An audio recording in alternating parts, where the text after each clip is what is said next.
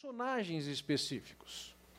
Então, existem os personagens que nós vamos encontrar ali, que, que são o sábio, o entendido, o prudente. Diferentes palavras hebraicas foram empregadas para descrever alguém que é sábio, entendido, prudente. Mas na mão oposta nós vamos encontrar o, o, o, o tolo, o insensato, o louco. E também três palavras hebraicas foram empregadas para descrever esse indivíduo. É alguém que não tem luz, nem a perspectiva de Deus, leva a sua vida de qualquer jeito.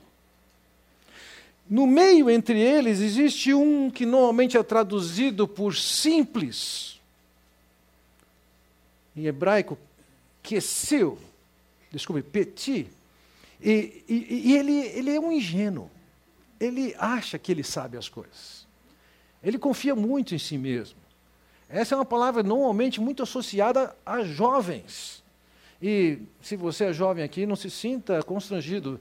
Quem não é mais jovem já passou por essa fase. E acha que sabe das coisas. Quantas vezes, na condição de jovem, vocês adultos ou mesmo jovens atualmente, puderam dizer, dizer para o seu pai ou para sua mãe: Eu já sei. Você só acha que sabe. Pensa que sabe. E, por fim, no, no extremo daqueles que estão longe de Deus está o, o, o escarnecedor. O escarnecedor é o ápice da perversidade, da impiedade, da visão longe de Deus. Então, diferentes palavras aparecem ao longo do livro descrevendo a perspectiva desses e o resultado na vida deles, o caminho que eles escolheram.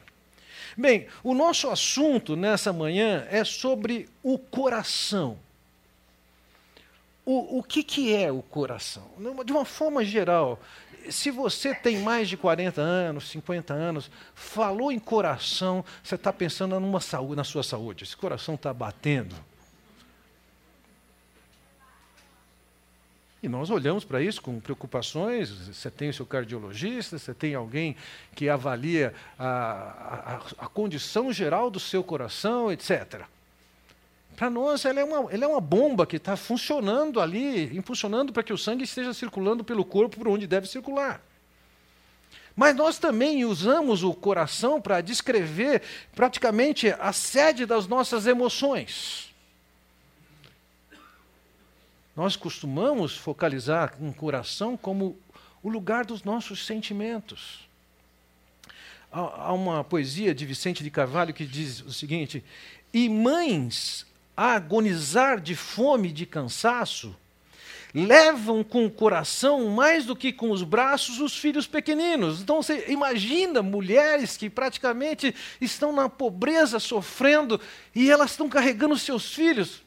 Seus braços, teoricamente, não têm mais força, mas o coração, o amor, a paixão que ela tem pelo filho, faz com que ela consiga carregar o filho. Então, para nós, além da bomba de sangue, o coração também é o nosso centro das emoções.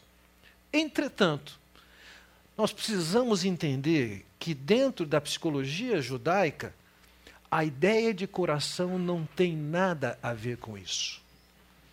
Quando eles queriam falar sobre emoções, o órgão a que eles associavam normalmente eram as vísceras. E, algumas vezes, muito especificamente, usavam o rim para descrever as emoções. Para os médicos aqui presentes, podem fazer suas considerações sobre o papel da glândula suprarrenal e sua relação com as nossas emoções.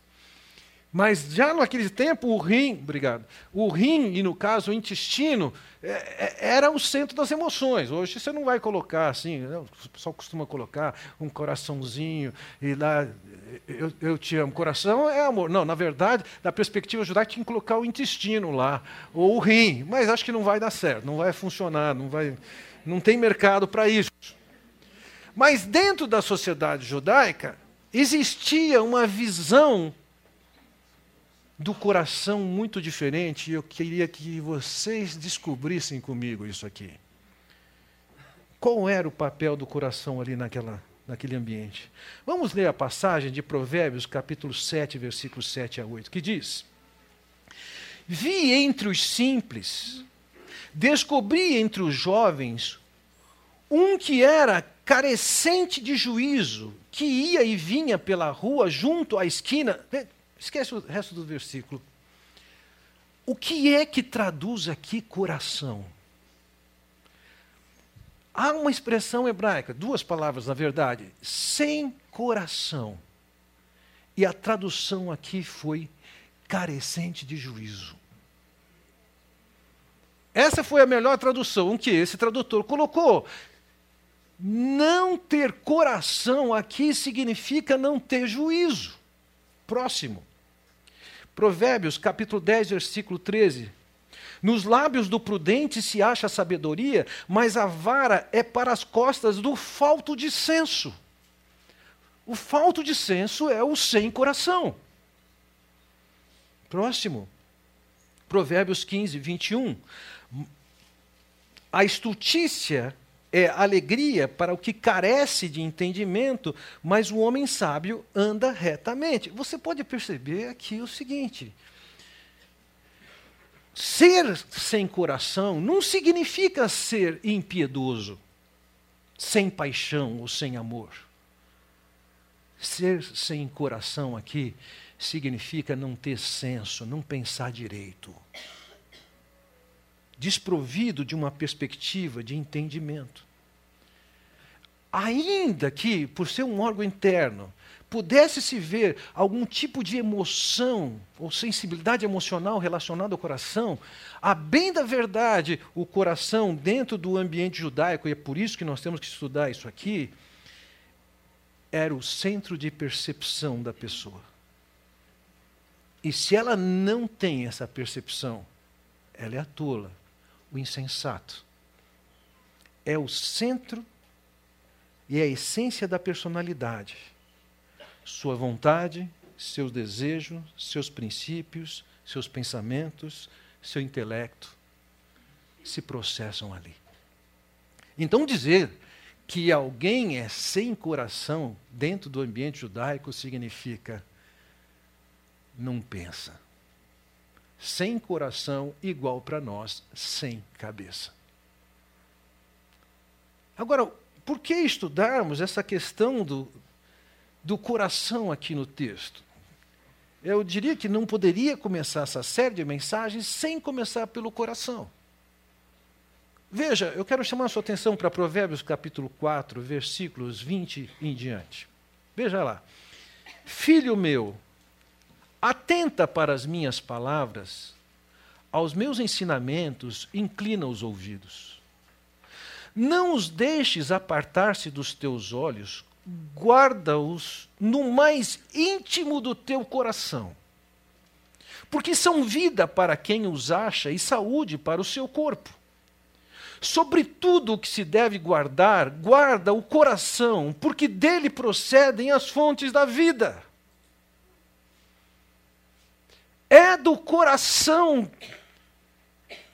que parte para tratar com todo o corpo para toda a vida.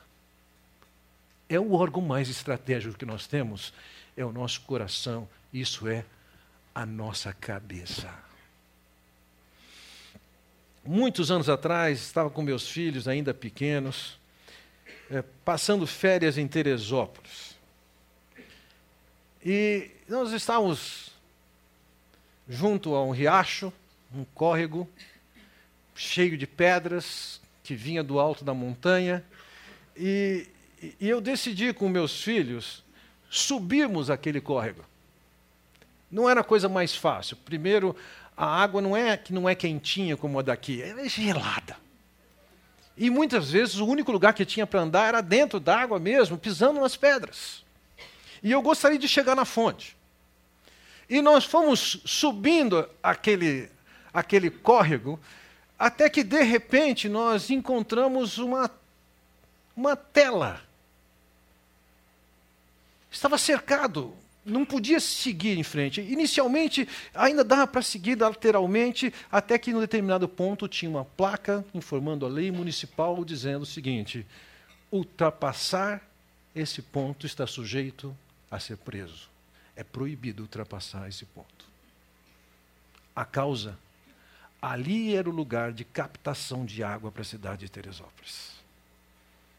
o acesso àquele ponto podia significar contaminação e afetar a cidade, o povo da cidade. Pense nessa figura. Na cidade de Teresópolis, eles cercam, tem lei, tem ameaças para aquilo que é o centro do fornecimento e abastecimento da cidade.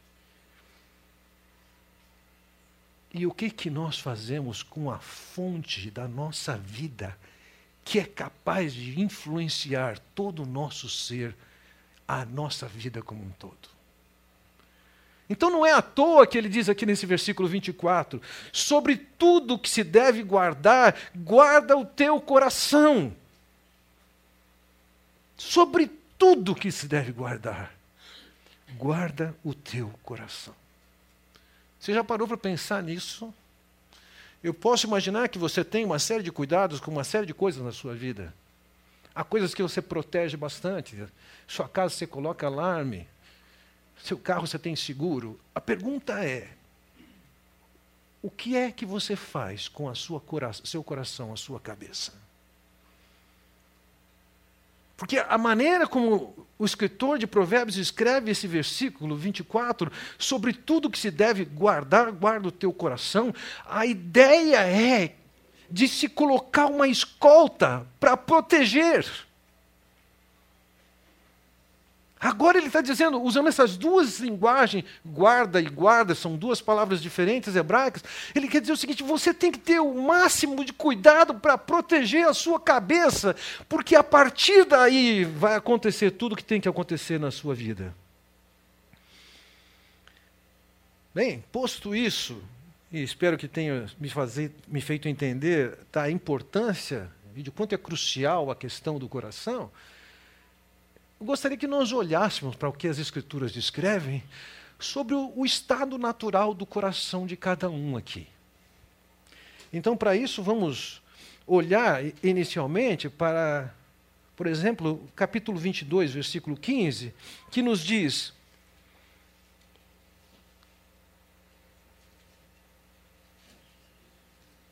Perdi o texto aqui. A estultícia está ligada ao coração da criança mas a vara da disciplina afastará dela. Vamos nos, nos concentrar no primeiro. A estultícia, a tolice, a loucura, a insensatez. A palavra empregada aqui é a palavra para descrever o tolo. Isso está ligado ao coração da criança. É inerente ao ser humano. Você não precisa ensinar seu filho a fazer alguma coisa de errado. Entre os os quatro netos que eu tenho, eu tenho dois netos, um menino de seis anos e outro de quatro anos. E dias atrás, esse neto de seis anos perguntou para mim quanto que eu ia dar para ele para ele poder arrancar meu dente, o dente dele de leite. E a gente já tinha negociado, eu estava pronto para fazer isso. E aí eu fui lá e estava muito duro o dente ainda. Eu falei, cara, não dá para arrancar hoje. Deixa para outro dia, vai, vai sangrar um pouquinho mais, talvez doa um pouquinho mais, vamos esperar um pouquinho mais. Ele topou. Mas no meio daquela semana, ele brincando com o irmãozinho de quatro anos, e era brincadeira efetivamente, o irmão pum, arrancou o dente dele, não ganhou nada. Você vai dizer, ah, é brincadeira. É lógico que era brincadeira, mas ele não foi brincando fazer um carinho no irmão, ele foi dar um soco. Você não precisa ensinar para as crianças essas coisas. Seguramente ele não viu o pai fazendo isso. Mas está ligado ao coração da criança. Você não precisa ensinar a criança a mentir. Ela, ela desenvolve essa ideia. Eu me lembro, em certa ocasião, na casa de um amigo, a filhinha dele, de menos de um ano, sentada no cadeirão, todo mundo almoçando, e, e aquela garota começou a dormir na cadeira. E eu falei para ele: escuta, essa garota está dormindo, põe ela para dormir. Ele falou assim: não, é só para ela não comer. Você, você, quer ver? Pegou, colocou no chão, saiu, foi brincar. Você não precisa ensinar a criança. A gente já nasce com o coração marcado pelo pecado. A gente engana, criança agride, bate na, no rosto dos outros. E assim por diante, desobedece.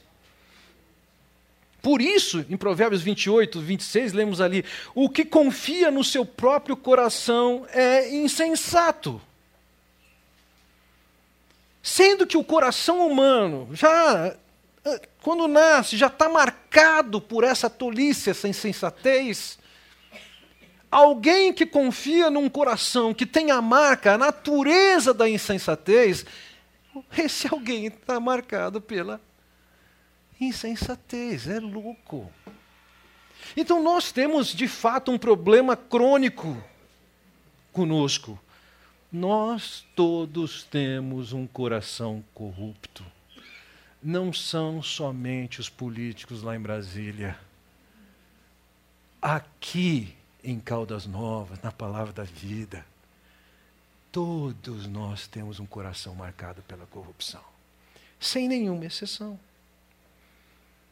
Agora vejam, em Jeremias capítulo 17, versículo 9, diz assim: Enganoso é o coração mais do que todas as coisas e desesperadamente corrupto. Quem o conhecerá? A ideia, a forma como isso está escrito, quer dizer o seguinte: a perversidade do nosso coração, a malandragem do nosso coração ela é tão intensa que nós mesmos não somos capazes de conhecer. O problema não está longe de nós. Algumas vezes, algumas vezes as pessoas me perguntam assim: qual é a situação mais crítica que você enfrenta no ministério? Qual foi a maior dificuldade para você conduzir seu ministério à frente?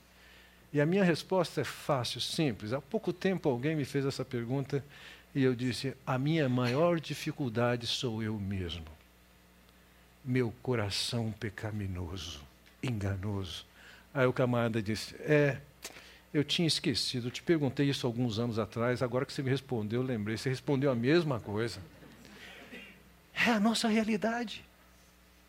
Nós mesmos não somos capazes de perceber, nós estamos comprometidos em termos de visão.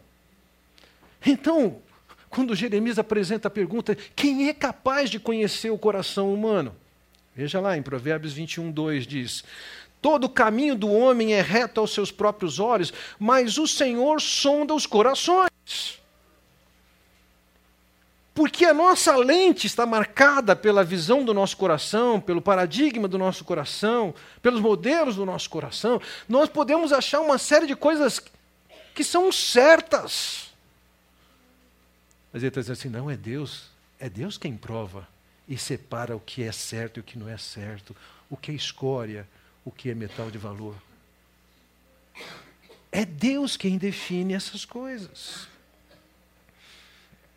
Assim, em Provérbios capítulo 15, versículo 11, ele diz assim: O além e o abismo estão descobertos perante o Senhor, quanto mais o coração dos filhos dos homens.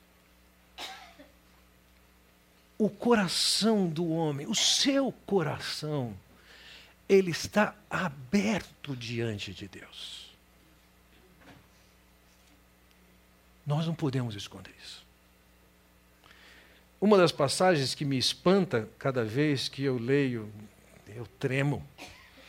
É uma passagem que, quando Paulo escreve aos Coríntios, em 1 Coríntios, capítulo 4, e ele, ele fala para nós não termos a preocupação de, de ficarmos nos julgando e nem dar tanto valor para os julgamentos que as pessoas fazem da gente. E ele diz: o julgamento tem seu tempo. É no futuro. O julgamento já tem o juiz. Ele fala, é Deus.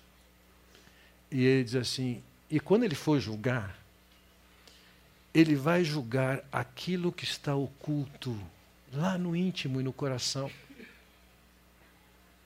No julgamento de Deus, você vai, você vai entrar é com o seu coração, seus pensamentos e intenções estarão perante Deus, e é sobre isso que Deus vai tratar naquela ocasião. Quando eu penso nisso, eu falo, meu Deus, tem misericórdia, porque eu sei o quanto meu coração é corrupto. Você lembra do Senhor Jesus? Num debate que ele tem com os com os fariseus que não estavam se conformando com o fato de que os discípulos de Jesus comiam sem lavar as mãos, e aquilo não era uma questão de higiene, era uma questão de cerimonial judaico. Os judeus eles tinham que cumprir um cerimonial que envolvia lavar suas mãos para então poder comer, mas os discípulos de Jesus estão passando pelo campo, pegando algumas espigas, tirando a palha, soprando e comendo os grãos. E aqueles aqueles homens reclamam. E o Senhor Jesus diz o seguinte: não é o que entra pela boca que contamina o, o homem. Ele diz assim: é do coração que procedem os maldesígnios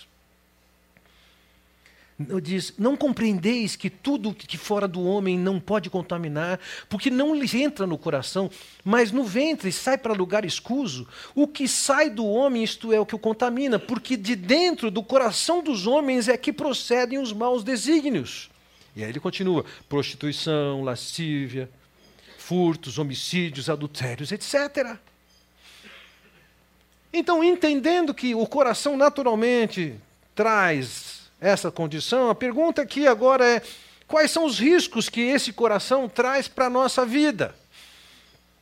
Veja, da perspectiva de Deus, enquanto nós vivemos uma vida e temos um coração fora dos padrões de Deus, e nós andamos por nós mesmos, isso oferece uma série de riscos, independentemente de você ter consciência disso ou não. Nós conhecemos certas coisas. Eu me lembro de um, de um casal da igreja que ambos estavam em casa e de repente perceberam que sua, sua nenê, talvez tivesse um ano de idade, estava muito quieta dentro de casa. E eles foram encontrá-la quietinha, de fato. Ela tinha rasgado a fralda e tinha passado cocô no corpo todo. Para aquela criança, gente, nada mais do que normal, é quentinho. Mas os pais sabem. E, e aquilo era na hora do almoço. Adivinha o que, que os pais fizeram? Deram a comida para ela? Não, tinham que lavá-la. A criança podia achar que estava tudo normal. E eu diria que em várias situações nós achamos que nós estamos absolutamente normais. Todo mundo faz, mas está que nem aquela criança. Não precisa de nenhum esclarecimento mais do que isso, né? Então vejam, nós precisamos ganhar uma visão além da nossa para percebermos qual é a condição que nós estamos. Se eu não me engano, foi quando Billy Graham completou 75 anos de vida, ele foi, ele foi agendado uma entrevista que ele daria para uma TV americana, e o local da entrevista seria na sua casa.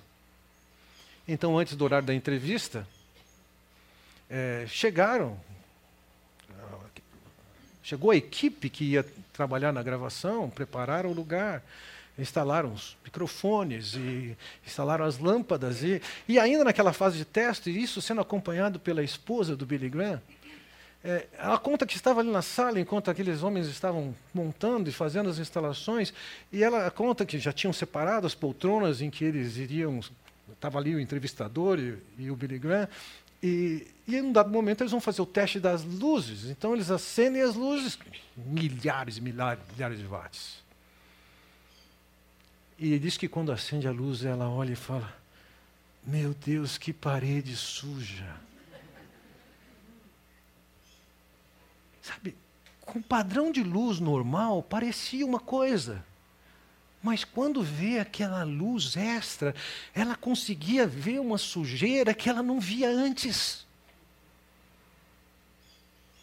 Então nós podemos estar acostumados com com um padrão de luminosidade ou de falta de luminosidade e enxergar as coisas como absolutamente normais, até que tem uma luz e precisa de uma luz do alto para a gente enxergar as coisas como elas são. Vejam. Em Provérbios 14, 9 diz: Os loucos zombam do pecado, mas entre os retos há boa vontade. Inicialmente, veja aqui: os loucos zombam do pecado. É uma característica dos insensatos brincar com o pecado. E nós estamos vivendo uma época, acho que em toda a minha vida nunca vi esse nível de valorização da, da insensatez. Né? Passeata gay. É, é terrível ver a maneira como as pessoas lidam com questões simples. Mas a zombaria, a escarnecimento. Vejam, Provérbios capítulo 3, versículo 5 diz: O que confia no seu próprio coração é insensato. Desculpe-me. Antes, Provérbios 28, 26. O que confia no seu próprio coração é insensato. Uma vez que temos um coração marcado pela corrupção, é insensatez confiar no que você acha, que você pense, como você se sente. O que é fundamental, então, é o capítulo 3, versículo 5, o que confia no coração. Nós precisamos não confiar no coração, mas é confiar no Senhor. E a ideia, ou, ou se estribar num e no outro. Vejam, eu posso me apoiar nas minhas ideias, no que eu acho, na minha opinião, ou eu posso confiar no que Deus fala. Entenda isso. A questão de confiança na vida com Deus não é a confiança de que Deus vai fazer milagre. Eu não tenho dúvida que Deus pode fazer milagre quando Ele quiser. Mas parece que a igreja está focalizada somente nessa ideia de Deus manifestar poder. Eu me lembro que fui visitar uma jovem senhora, 28 anos, com melanoma. Já via todos os sinais de que ela não ia ser curada. E eu me lembro que eu fui conversar com ela e perguntei para ela: O que, que você está esperando? Ela falou assim: Eu estou esperando ser curada.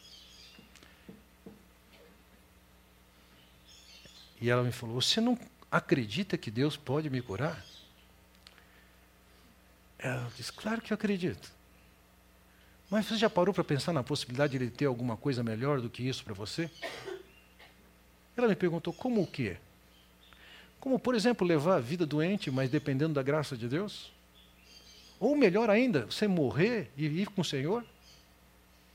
É lógico que ela ficou pasma.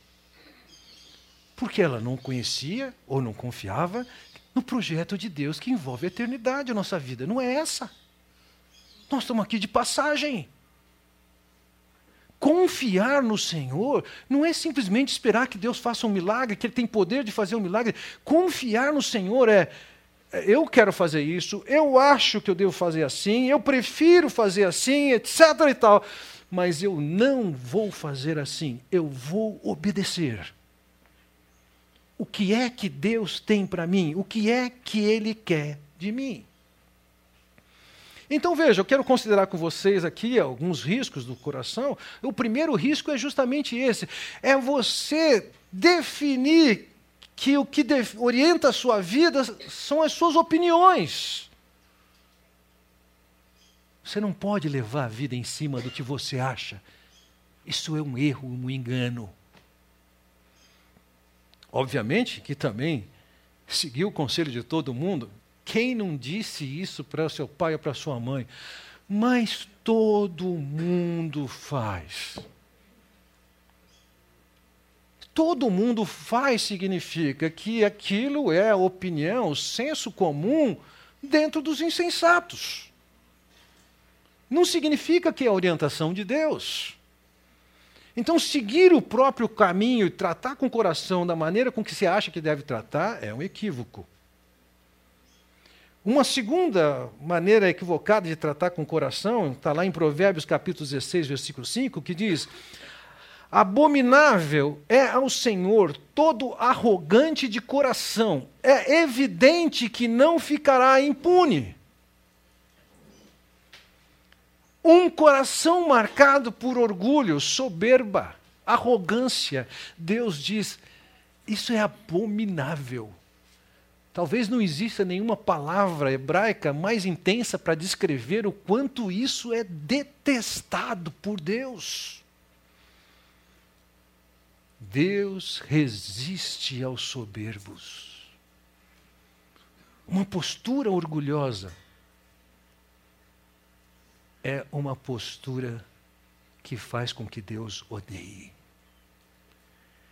E não somente ele odeia isso, essa soberba no coração, essa arrogância no coração, não somente isso é tão detestável, como ele diz o seguinte: não vai passar impune. Você vai responder por isso. A maneira como você trata as pessoas que trabalham para você é com orgulho ou é com humildade? Um coração marcado pela soberba, Deus está dizendo aqui, muito antes de você tratar com isso e com outras pessoas, se essa soberba está no seu coração, isso já é suficiente. Se tem uma postura lá dentro de desprezo com alguém, Deus está dizendo: você não vai passar impune.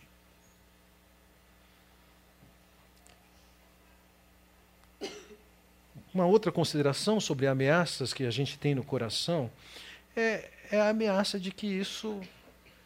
Que a gente deixe o nosso coração curtir essas coisas e, e levar a cabo o que está na, nesse coração marcado pela impiedade. Veja lá, em Provérbios 16, 30 diz: Quem fecha os olhos imagina o mal e quando morde os lábios o executa. Essa é a mesma linguagem, com palavras diferentes, mas é a mesma mensagem que Tiago vai dar no primeiro capítulo. Você está lá pensando, mordeu os lábios, está tudo acontecendo na sua cabeça, no seu coração.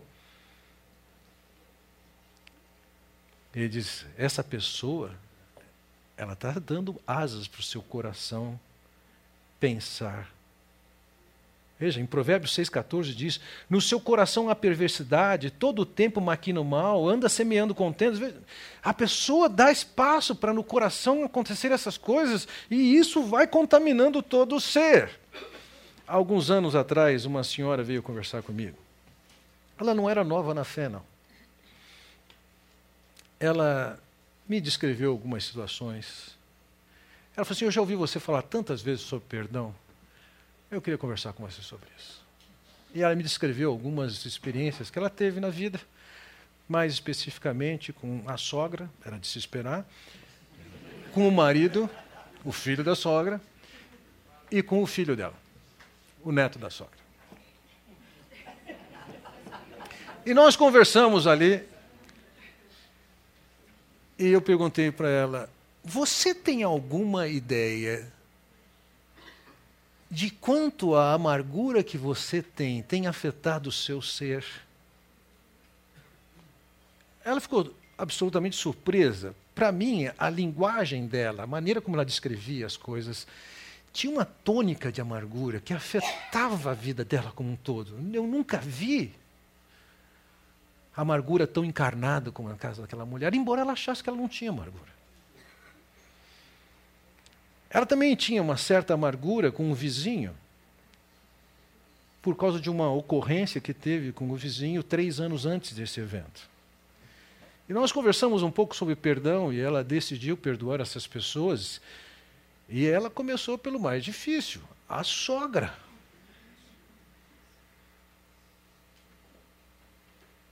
E depois ela acertou com o marido, acertou com o filho, ela só não podia acertar com o vizinho. Mas na medida que ela começou a acertar isso, um dia toca a campainha da casa dela, eu estou falando no espaço de um mês. O vizinho toca a campainha da casa dela e, em lágrimas, um ímpio, um pagão diz para ela: eu vim aqui pedir perdão pelo que eu fiz três anos atrás. Eu não consigo mais conviver com isso. Então veja, era uma mulher que no seu coração ela ficava maquinando, curtindo as ofensas que essas pessoas cometeram ou supostamente cometeram. E isso afetava a vida dela até o relacionamento com o vizinho. E quando ela mudou o seu coração, a Deus acertou até a questão com o vizinho sem que ela tivesse nenhuma ação objetiva para tal. Então, na medida em que a gente deixa o coração ser levado e, sabe, e cobrimos nossa cabeça, o nosso coração, pensando naquilo que não é o pensamento de Deus, isso destrói a vida como um todo. Então voltamos ali, agora eu queria falar sobre os cuidados que a gente tem que ter com o coração. Então, entre os cuidados que nós devemos ter com o coração, temos que voltar então lá para o versículo de Provérbios capítulo 4, em que diz: Sobre tudo o que se deve guardar, guarda o teu coração, porque dele procedem as fontes da vida. O primeiro guardar é a ideia de colocar uma grande proteção. O segundo guardar tem a ideia de você colocar gente velando, vigiando, escutando. Lembra da ideia do córrego de Teresópolis? Se você deixa contaminar, atinge todo mundo. Se você não cuidar do seu coração, só deixar ele rolar, Deixa acontecer. Você está em grande risco. Então, o que é necessário fazer com o coração? Bom, em primeiro lugar, eu diria o seguinte: nós precisamos ter a certeza de que o nosso coração foi limpo pelo Senhor. Vejam, o escritor de Hebreus trata mais especificamente, perto dos termos que nós usamos aqui, em Hebreus capítulo 9, versículo 14 Vemos assim: muito mais o sangue de Cristo, que pelo Espírito eterno a si mesmo se ofereceu sem mácula a Deus, purificará a nossa consciência de obras mortas para servirmos ao Deus vivo. E veja, ele vai associar, posteriormente, nós podemos ler no capítulo 10, versículo 22, ele associa, aproximemo-nos com sincero coração, na certeza de fé, tendo o coração purificado de má consciência e levado o corpo com água pura. Então há necessidade de o nosso coração, nosso ser, nosso âmago ser purificado pelo Senhor. Eu me lembro anos atrás, ah, numa das, das grandes crises que nosso país viveu, que é, é cíclico, é, eu soube de um homem que estava desempregado, já tinha quase um ano.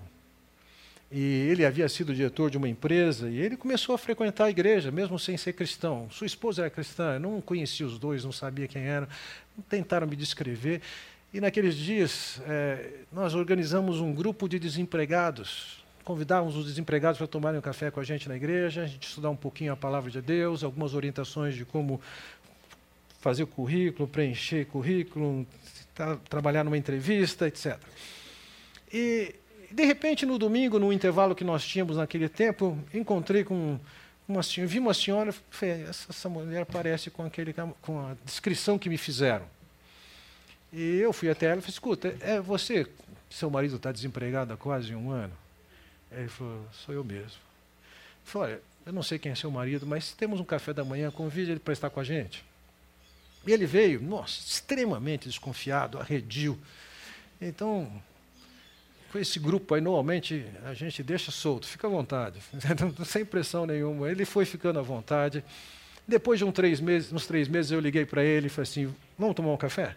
Vamos, almoçar? Fica tranquilo, eu pago. Você já, já tinha. Era, agora já era mais de um ano que ele estava desempregado. E nós saímos para almoçar e, e nós sentamos à mesa e eu fiz a seguinte pergunta para ele: Imagina que você morre hoje. E você chega num lugar como se fosse uma antessala, com duas portas, numa porta escrito céu e na outra porta escrito inferno. Vamos imaginar que você fizesse a opção de entrar no céu. E você batesse na porta do céu. E alguém abrisse a porta e perguntasse: Pois não. E você dissesse: Eu quero entrar. E a pessoa perguntasse para você: Por que razão eu deveria deixar você entrar?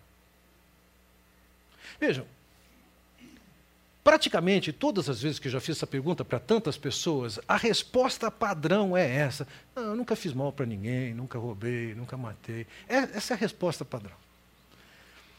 Mas esse camarada me surpreendeu, ele falou assim, nos lábios: Não entro. Eu falei: Como?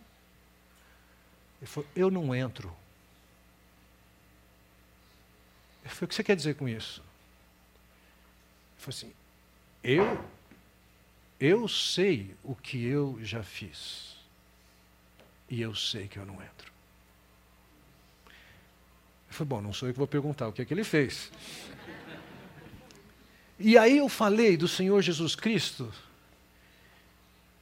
que havia vindo com programa de Deus e que naquela cruz, embora ele não tivesse nenhum pecado, os meus pecados e os pecados dele também haviam caído sobre Jesus.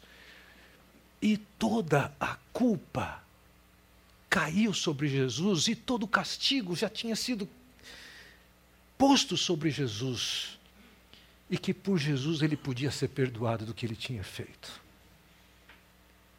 E ali, sentado à mesa do restaurante, ele confessa sua fé em Jesus e aceita Jesus, e na sequência ele, ele me incluiu numa das cenas que eu mais tive vergonha na minha vida. Ele se levantou, veio ao meu lado na mesa e falou: Me dá um abraço. Restaurante cheio, né? E aí aquele camarada vem e me abraça. Eu estou pensando na hora que vai acabar o abraço. Por que isso? Ele provou da limpeza do seu coração, sua consciência foi limpa. E é isso que o escritor de Hebreus está nos colocando aqui. Esse é o primeiro trato básico que nós temos que ter com o nosso coração, é ter essa certeza que o nosso coração já foi limpo pelo Senhor.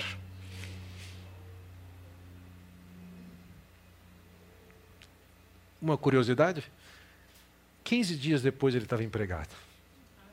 E ele me perguntou assim: Você acha que eu fiquei desempregado esse tempo todo para chegar ao Senhor Jesus Cristo? Foi o que, que você acha? Mas vejam, além da experiência de encontrar com o Senhor Jesus Cristo, nós todos, na condição de quem já chegou ao Senhor Jesus Cristo, tem alguns cuidados a tomar. Voltamos então para Provérbios capítulo 3, versículo 5. Confia no Senhor de todo o coração e não te estribes em teu próprio entendimento. Você não pode levar a vida em cima do que você acha, do que você entende, do que você pensa. A questão é o que Deus tem a dizer. Ao invés de seu coração, o seu coração dar as ordens, quem dá as ordens é o Senhor. E como é que nós fazemos isso? Bem, eu, quero fazer uma dinâmicazinha rapidazinha com vocês. Aqui, é, coloca a mão assim em cima da perna. Não, não tem nada a ver com isso. A dinâmica vai ser outra aqui. Ah,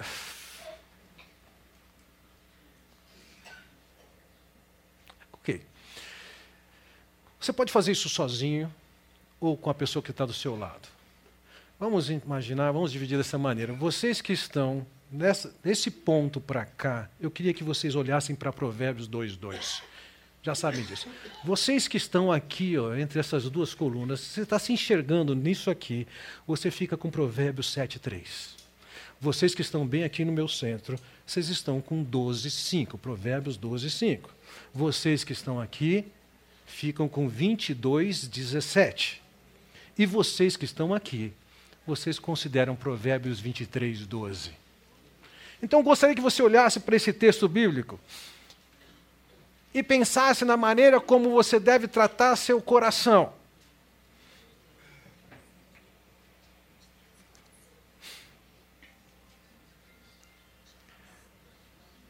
Dois minutinhos de reflexão.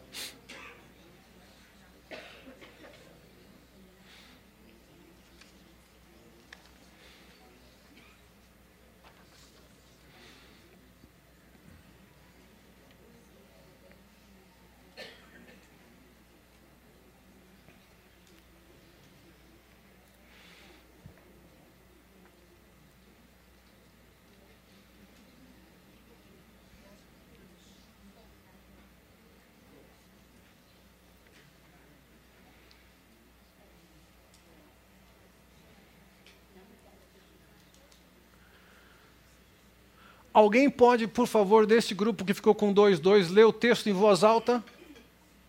Se clamar por entendimento e por discernimento, não, não. se der ouvidos à sabedoria, inclinar o coração para o discernimento. O que vocês acham que significa isso? Aplicar o coração ao discernimento. Dentro dessa perspectiva aqui, é você ganhar uma percepção que você não tem naturalmente, é uma percepção que vem de Deus. E nós somos convidados aqui a aplicar o coração a discernir. Vamos ver a segunda passagem. Alguém leia, por favor, 7,3. Amarre-o aos dedos, escreva-os na tábua do seu coração. Em se tratando da lei de Deus, da revelação de Deus, nós temos que escrever a lei no coração. Esse coração corrupto tem que ter escrito lá a palavra. Não consigo imaginar uma melhor aplicação disso do que a memorização. A verdade está escrita no coração. É, essa é a nossa ideia de decor, de decorar. O que, que é? É estar no coração. Capítulo 12, versículo 5. Alguém leia, por favor.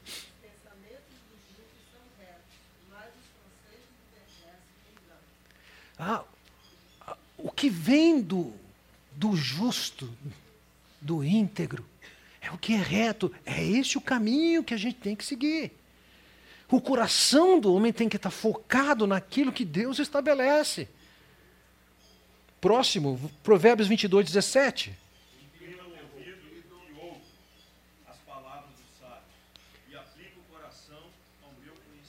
Você vai ouvir o que ouve e você vai colocar o coração nisso.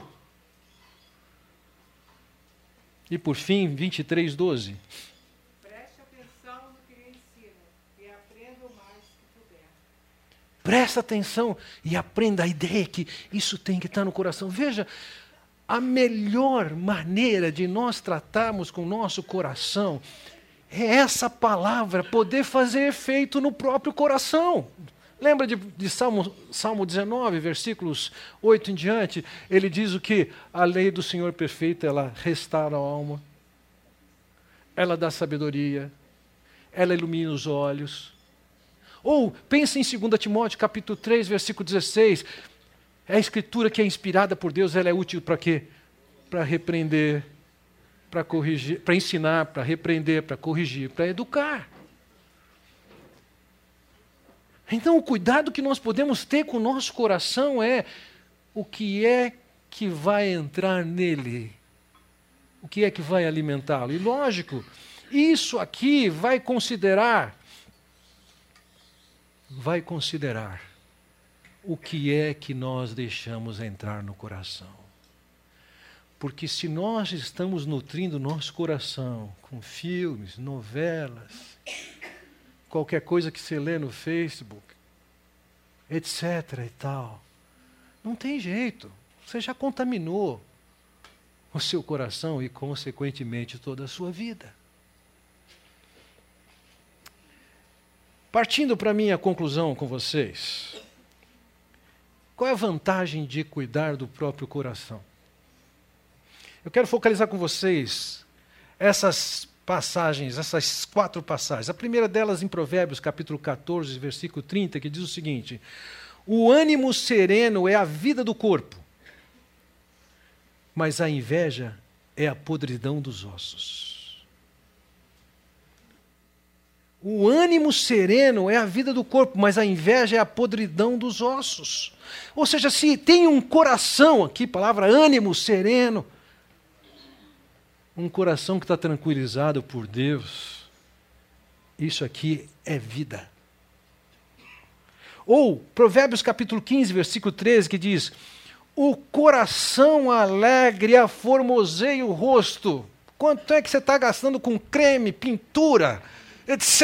e tal? Ouça, a maior diferença que você pode fazer na sua aparência é você cuidar o seu coração seja marcado pela palavra de Deus.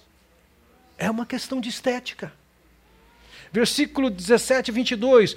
O coração alegre é bom remédio. Um coração que está andando com Deus, ele acaba sendo terapêutico para todo ser. E por fim, 22:11 diz o seguinte: O que ama a pureza do coração e é grácil no falar, terá por amigo o rei. Alguém que ele diz aqui que tem um coração purificado, tem uma capacidade de se relacionar socialmente, inclusive com pessoas que estão fora da sua esfera. Ouça, um coração tratado pela palavra de Deus, bem guardado, é um coração que tem vida, tem saúde, tem beleza e tem bons relacionamentos.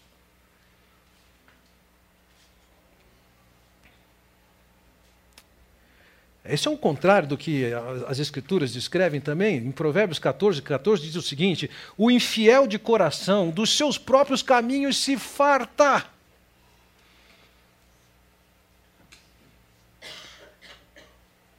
Nunca vi tanto como hoje notícias relacionadas a suicídios. Três, três semanas atrás, três semanas atrás, segunda-feira, até terça-feira, entre segunda e terça-feira, de três fontes diferentes, eu ouvi alguém dizer: Olha, estou muito preocupado com Fulano. E as pessoas tinham cuidado de falar, mas elas tinham medo de suicídio. E para uma dessas pessoas eu disse: Escuta, ele não falou comigo, falou com você.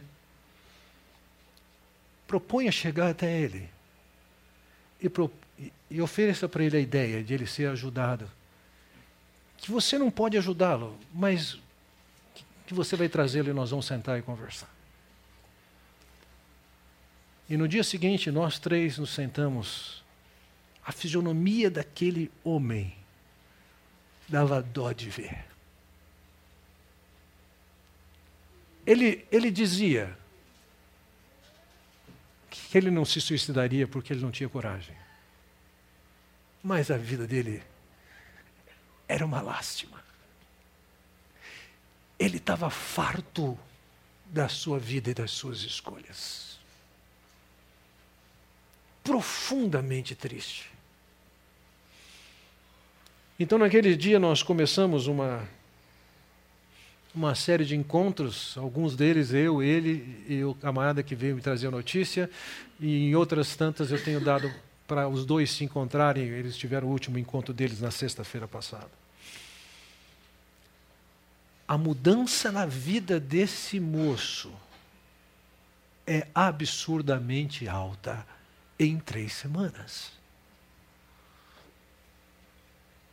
Ele está cuidando do coração dele. a melhor, a melhor ação para Deus não é deixar a vida levar.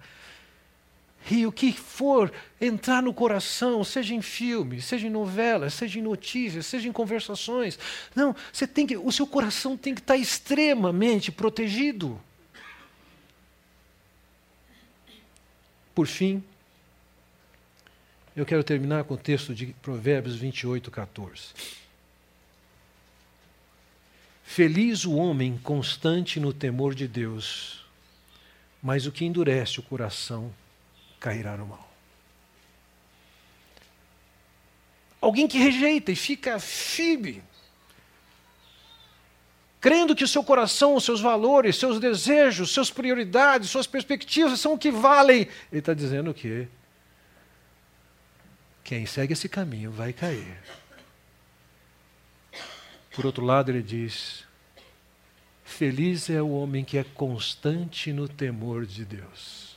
A ideia, veja, é alguém que man, mantém-se no temor a Deus, e aqui cabe a ideia de levar Deus a sério. Quando eu cheguei em Campinas, aproximadamente 34 anos atrás, tinha um parque, ainda tem esse parque, um bosque, conhecido por o bosque ali, e tinha alguns animais, ainda tem aqueles animais. Ou outros. Mas é uma curiosidade. Existia a tela, a, a, a, a, grade do leão, e, e entre você e a, a grade do leão tinha alguma coisa parecida com isso. Somente um ferro assim para as pessoas se debruçarem. Uma criança passaria. Era um absurdo. E uma amiga nossa, num dia de folga, foi ali passear no bosque e viu aquele leão, aquele calor de Campinas, quase dormindo. E ela resolveu pegar a bolsa dela e começar provocar o leão. E o leão nem aí. E ela se aproximou mais. E repentinamente, num golpe só, ele passa a pata, pega a bolsa dela, passa, traz para dentro e começa a mastigar a bolsa dela.